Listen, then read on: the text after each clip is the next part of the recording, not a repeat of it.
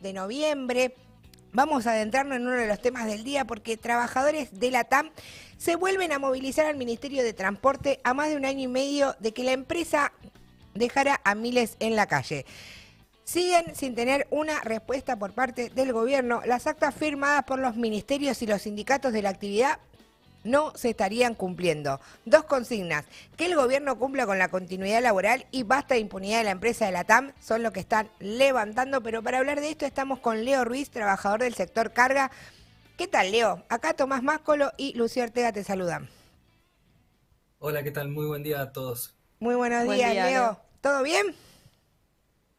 Bien, acá, eh, luchando desde hace más de un año y medio ya desde hace más de un año y medio. ¿Cómo vienen preparándose para la audiencia de hoy?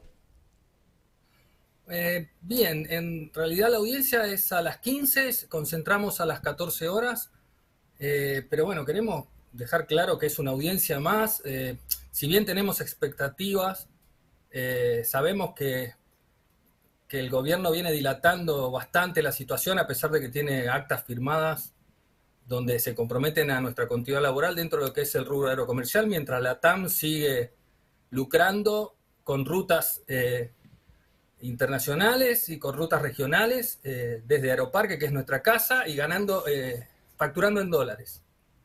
Facturando en dólares. ¿Cuántas familias son las que están en la calle y que vienen peleando desde hace años para quienes no conocen el conflicto? En, total somos más de 2.000 familias entre trabajadores que estábamos contratados de manera directa y trabajadores que dependían de la operación de la TAM que estaban contratados de manera tercerizada de diferentes áreas. Más de 2.000 familias. Más de 2.000 familias peleando. Sí, Lu. Sí, Leo. ¿Por qué, por qué no se vienen cumpliendo eh, las actas? ¿Qué excusas les dan desde la compañía, también desde, desde el ministerio? Digamos, ¿tienen un acta a su favor? ¿Por qué no se cumple? Eh, al principio el, discurso, la excusa era eh, la reactivación, por el tema de la pandemia no había reactivación, pero eso ya no tiene lugar porque está claramente reactivada la actividad aerocomercial, en Aeroparque ya se está volando prácticamente a niveles anteriores a la pandemia.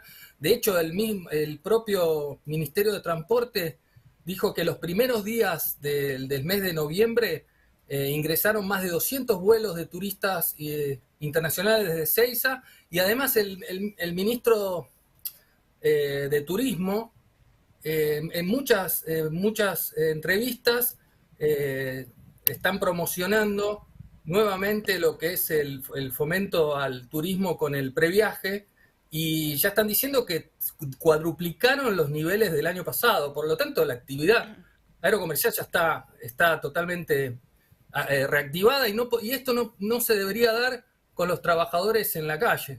Eh, la reactivación tiene que ser con todos los trabajadores adentro. Claro, y además esto se dio eh, en, su momento en un contexto donde regía ¿no? la prohibición de despidos, eh, sigue rigiendo la prohibición de despidos, entonces ahí me parece importante también ese incumplimiento que se viene arrastrando desde, como decías, hace un año y medio, ¿no? Eso y además que, la policía es la respuesta que le vienen dando en las últimas eh, acciones que vienen llevando incluso ahí en el aeropuerto. Es así, como ustedes mencionaban en la introducción, es, impunidad total eh, para la empresa, mientras que a nosotros nos reciben en Aeroparque con, con operativos enormes de, la Policía de la Seguridad Aeroportuaria. Eh, y obviamente para los trabajadores hay hay vallas y palos, mientras que para las empresas eh, más ganancias, más rutas, le autorizaron más rutas a la TAM. Eh, la TAM está contratando en el interior del país trabajadores de manera tercerizada eh, con sueldos de 18 mil pesos. O sea, está, está consiguiendo lo que quiere y no tiene ninguna traba por parte del gobierno que es el que debería prohibirle este tipo de, de cosas.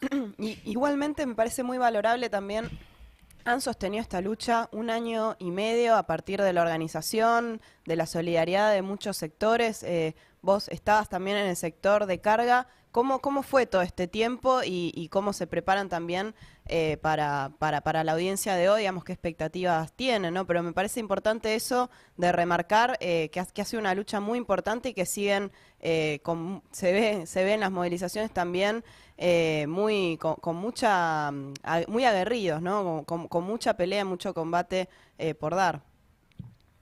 Sí, la verdad, por suerte nos, vinimos organizando desde el día cero del conflicto. Eh, esto no podría haberse dado sin la solidaridad de muchos sectores, sectores de trabajadores de diferentes eh, estructuras, eh, sectores de estudiantes, los estudiantes también nos están apoyando, sectores de izquierda. La verdad que, recalco esto, sin el apoyo que, es mutuo, obviamente, sin el apoyo, sin la unidad de los trabajadores, esto no, no podría haberse dado y, es una lucha realmente, es un ejemplo porque hace más de un año y medio que estamos, que estamos en las calles y bueno, la expectativa siempre está, pero ya la experiencia nos dice que sí, si no luchamos no vamos a conseguir nada. ¿Cómo se preparan para ir a la tarde? Volvenos a recordar dónde concentran la hora y si también quieren sumar apoyo, redes sociales que están teniendo para lanzar esta campaña en apoyo a los trabajadores. Hoy concentramos a las 14 horas en el Ministerio de Transporte. Eh, nuestras redes sociales, Trabajadores de la TAM en Lucha en el Instagram.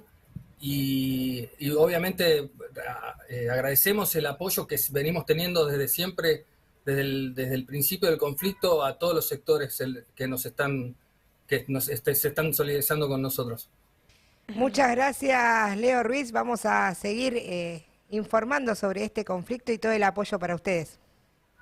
Al contrario, muchas gracias a ustedes por mostrar nuestra lucha y la lucha de tantos trabajadores que pelean por sus derechos y por su continuidad laboral.